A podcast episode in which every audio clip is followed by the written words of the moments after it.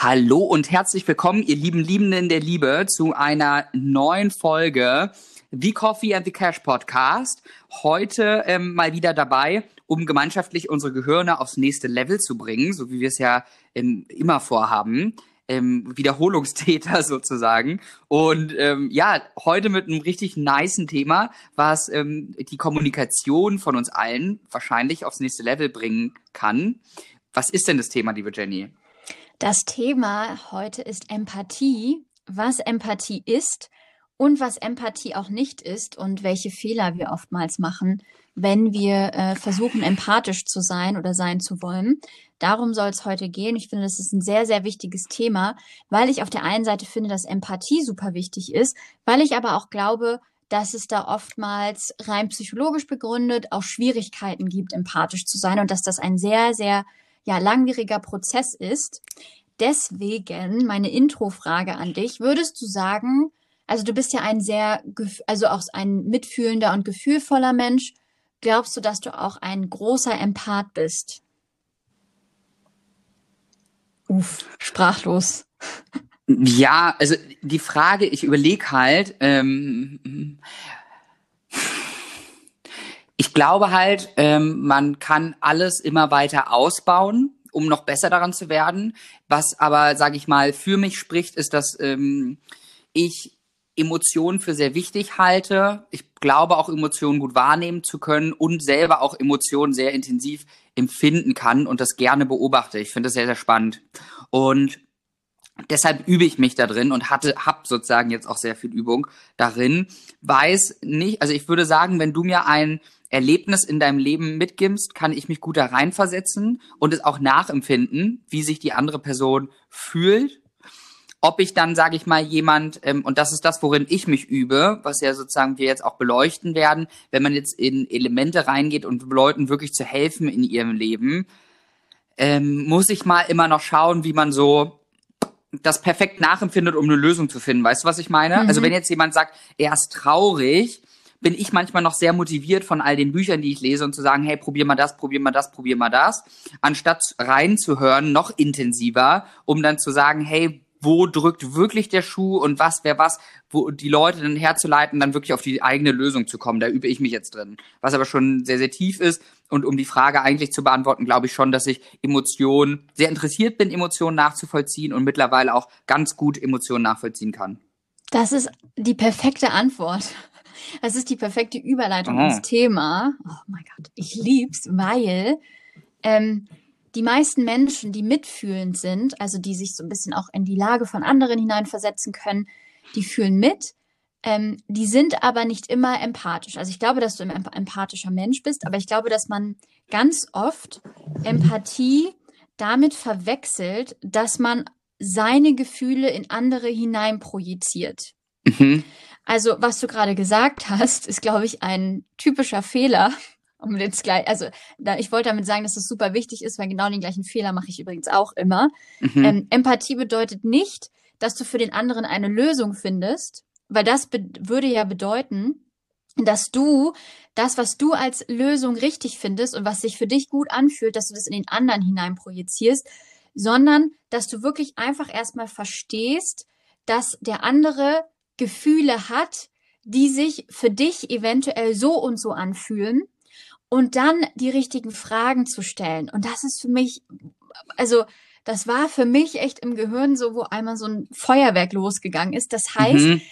wir nehmen jetzt ein Beispiel. Ich sage dir, oh, das sind, ich hatte diese Woche so viel Stress auf der Arbeit mein Kollege ärgert mich, dann habe ich noch so eine ältere Kollegin, die äh, hört irgendwie nicht auf mich und die, die, die ignoriert mich immer und dann geht mein Chef gerade auch total scheiße mit mir um. Dann wäre der typische Fehler, den du machen würdest, wenn du ein mitfühlender Mensch bist, zu sagen, oh Jenny, das tut mir richtig leid, das kann ich total reinfühlen. Ich hatte vor zwei Jahren die gleiche Situation, da hat mein Chef mich auch, bla bla bla. Mhm. Versuch's doch mal so und so und so, das hat mir total geholfen. Das ist ja so das Typische, was man als guter Freund, gute Freundin macht, richtig? Mhm. Ja.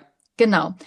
So, besser wäre jetzt, also es gibt kein richtig oder falsch, aber besser für den anderen wäre, wenn du jetzt fragen würdest, hey Jenny, fühlt sich das für dich so an, als ähm, würdest du dich den ganzen Tag nur mit diesem politischen Kram beschäftigen und hättest eigentlich gar keine Zeit mehr für deinen Job.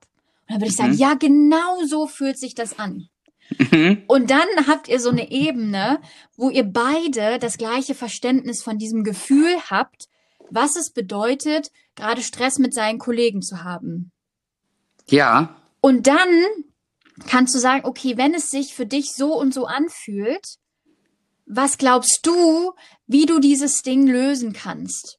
Also Empathie bedeutet, dass ihr sozusagen versucht anzuerkennen, dass ihr euch, dass ihr vielleicht schon mal ähnliche Situationen hattet, dass ihr aber unterschiedlich fühlt in dieser Situation. Und dann ist Empathie oftmals besser, wenn du einfach die richtigen Fragen stellst, dass der andere von allein darauf kommt. Ja, ich, ich glaube, also du, es fühlt sich total richtig an, wenn du auch davon erzählst. Und ich, ich sag mal so, einer der wesentlichen Ziele von Persönlichkeitsentwicklung ist ja auch immer, sein Ego aufzulösen. Ne? Weil was mir da auch gleich einfällt, was dann immer kommt, so das, das, das alte Ego, was manchmal so durchpeitscht und so sagt so, jemand hat ein Problem und die Leute meinen es ja auch gut, ne? ist ja niemand, der es böse meint, indem ich dir jetzt da einen Ratschlag gebe oder helfe, aber sich bewusst zu sein, dass es eine Ego-Sache ist, sich herauszunehmen, sozusagen, wenn man es ganz streng sieht. Ich weiß die Lösung schon und darum präsentiere ich die. Und es ist ja schon, sage ich mal, hochtrabend, von sich zu denken, dass man die Lösung weiß für ein Problem, wenn er nur ein Wort sagt. Ne? Also wenn man es genau. mal jetzt so ganz streng sieht. Und ähm, ich habe gemerkt, je weiter man sein Ego auflöst, desto mehr geht man auf diese Verständnisreise auch. Ne? Also zu sagen, hey, okay, wie fühlst du dich? Hey, wie war das für dich? Wie war das für dich? Okay, wie würde man dann als nächstes gehen? Würdest du glauben, diese Lösung würde funktionieren? Also man geht mehr in diese fragende Haltung und versucht wirklich, wenn man dem anderen helfen will, ihn zu verstehen. Und ich glaube, das ist so auch nachdem wir im Briefing sozusagen darüber gesprochen haben, was sozusagen die Nutshell von dem Ganzen ist. Also, dass Empathie eigentlich bedeutet, den Wunsch in sich zu haben, komplett frei von seiner eigenen Meinung dem anderen zu verstehen und für ihn eine benutzerdefinierte, adäquate Lösung zu finden, um sein Problem zu lösen oder einfach um seine Gefühlswelt zu verstehen und wenn es jetzt, sage ich mal, in einer negativen Gefühlswelt ist, das in eine positive zu bringen. Genau. Ich habe mir ist dazu gerade ein schönes Bild eingefallen.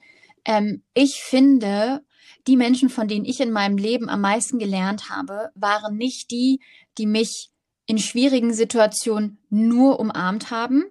Also die so gesagt haben, oh, ich nehme dich in den Arm, du tust mir so leid, oh nein, ich kann total verstehen, wie du dich fühlst. Ich habe mich vor drei Jahren genauso gefühlt, da habe ich das und das gemacht, komm, ich nehme dich in den Arm, sondern am meisten lernt man doch von den Menschen, die einem sagen, ich nehme dich in den Arm, ich bin für dich da, aber ich stelle dir die richtigen Fragen und ich gebe dir danach so einen kleinen Schubs, dass du wieder in deine Balance kommst. Weil wenn man mhm. sich das so überlegt, wenn zwei Menschen sich umarmen, dann müssen sie aufeinander zugehen.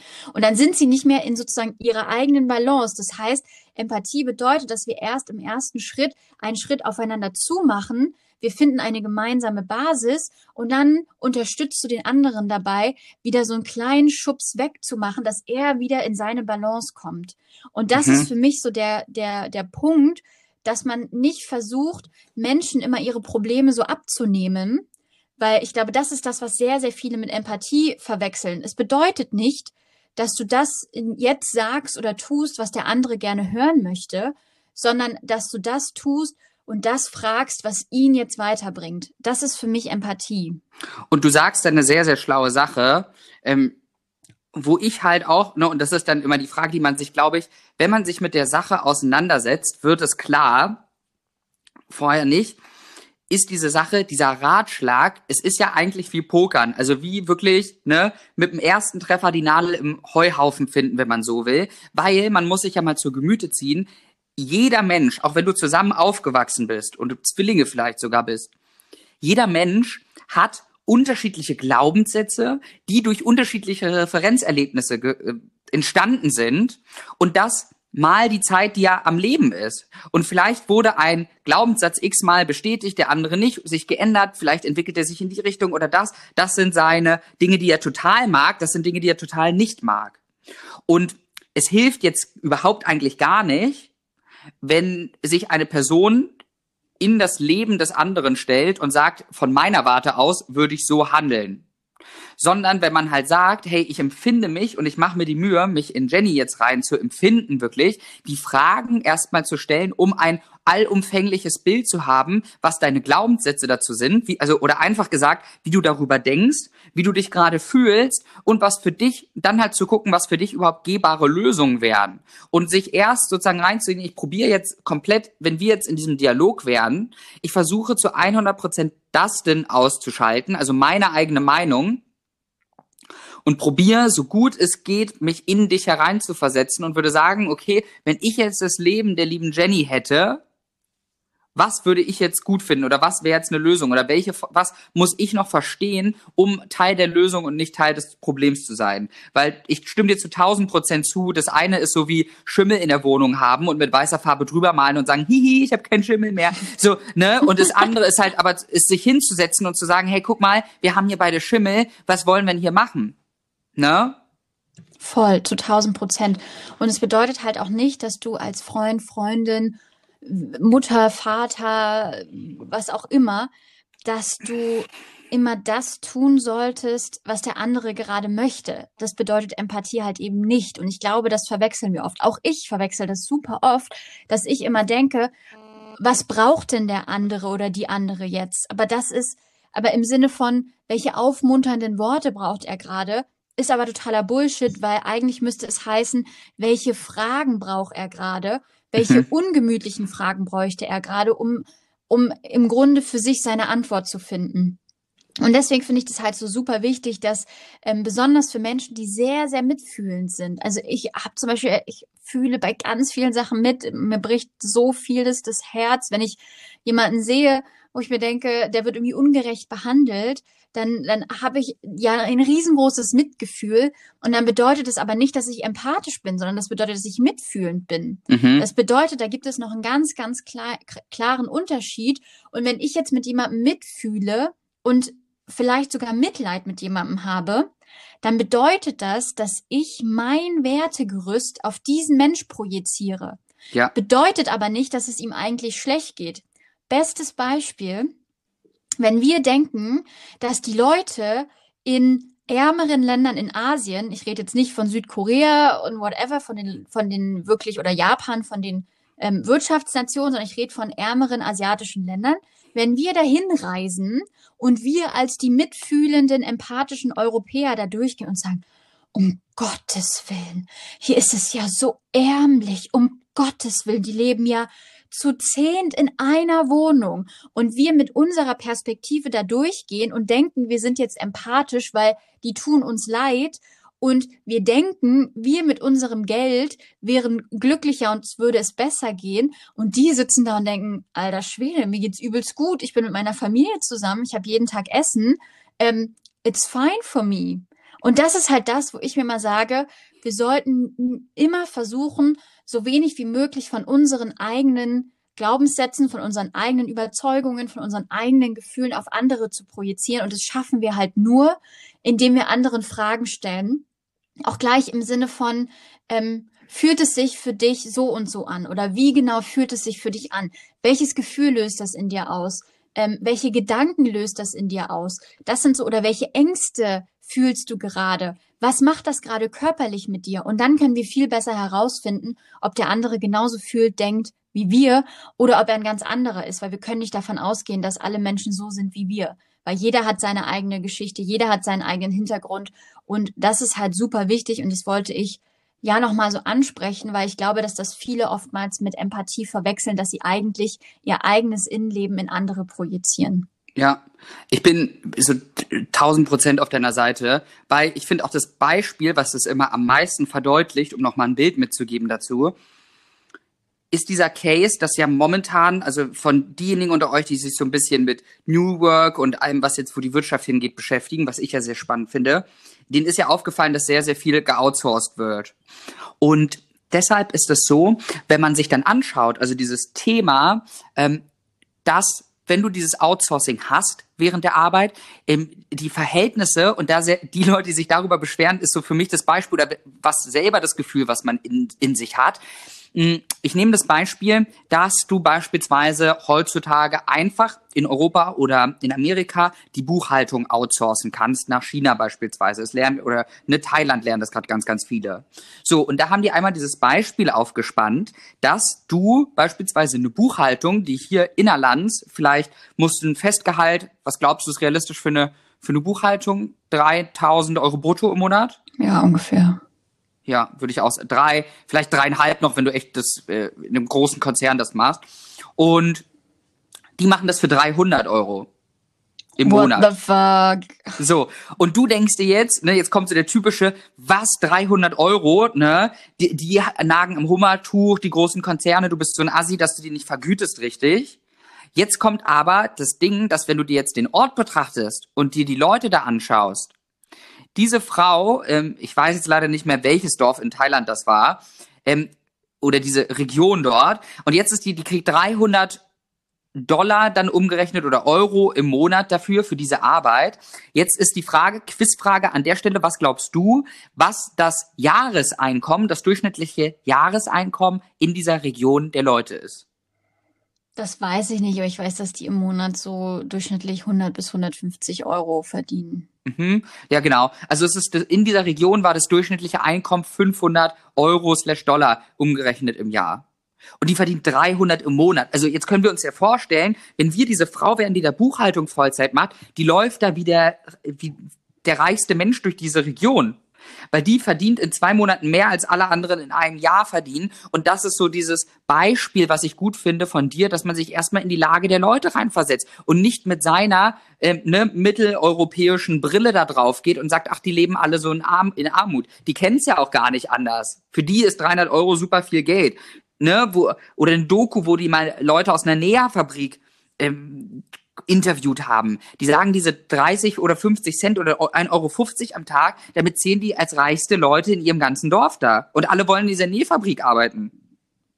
Das ist halt was, was total wichtig ist, was wir bedenken sollten, dass ähm, wenn wir uns auch Globalisierung zum Beispiel angucken, dass ähm, wenn wir ordentliche Arbeitsstandards haben, dass ähm, wir die Löhne nicht zahlen können wie in Deutschland, weil ja die Lebenshaltungskosten in den Ländern auch ganz anders sind und dass die Leute trotzdem mit den Löhnen die sie bekommen, da gut leben können. Das heißt, wenn die Arbeitsstandards und wenn die Arbeitsbedingungen gut sind, was ja in manchen Fällen auch nicht der Fall ist, aber wenn das True. gegeben ist, dann ist Globalisierung nichts Schlechtes, weil das bedeutet nicht nur, weil die weniger verdienen als wir, dass es ihnen schlechter geht mit dem Gehalt, was sie dort bekommen, weil man kann es einfach nicht vergleichen. Das ist eigentlich echt ein guter Punkt, dass man sich niemals in andere Menschen richtig hineinversetzen kann, weil man einfach nicht deren Leben lebt und weil man nicht in deren Körper steckt und weil man den Hintergrund nicht hat.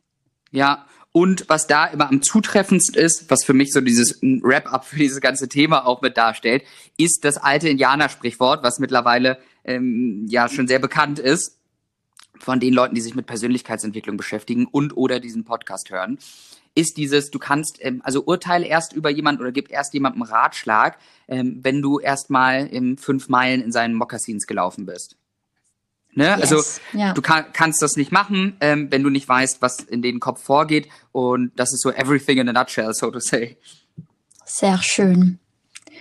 Das ist doch wunderbar. Ich hoffe, dass euch diese Folge weitergeholfen hat, auch nochmal einen anderen Standpunkt und auch einen Blickwinkel, einen neuen auf Empathie und Mitgefühl zu bekommen und warum es wichtig ist, beides auch ein bisschen zu unterscheiden. Und in diesem Sinne wünschen wir euch einen wunderbaren Tag, hoffen, dass diese Folge euch gefallen hat, würden euch darum bitten und es würde uns unfassbar glücklich machen, wenn ihr uns eine positive Bewertung gebt, wenn ihr diesen Podcast mit euren Liebsten teilt, denen ihr einfach sagen wollt, ich hab dich lieb, aber es ist mir wichtig, dass es dir besser geht und deswegen stelle ich ab sofort die richtigen Fragen, anstatt einfach mit dir äh, zu weinen und zu äh, mich zu beschweren. Und in diesem Sinne, habt einen wunderbaren Tag. Bis zum nächsten Mal. Wir freuen uns, dass ihr dabei seid und sind unheimlich glücklich mit euch, diese Reise machen zu können. Tschüss, vielen Dank.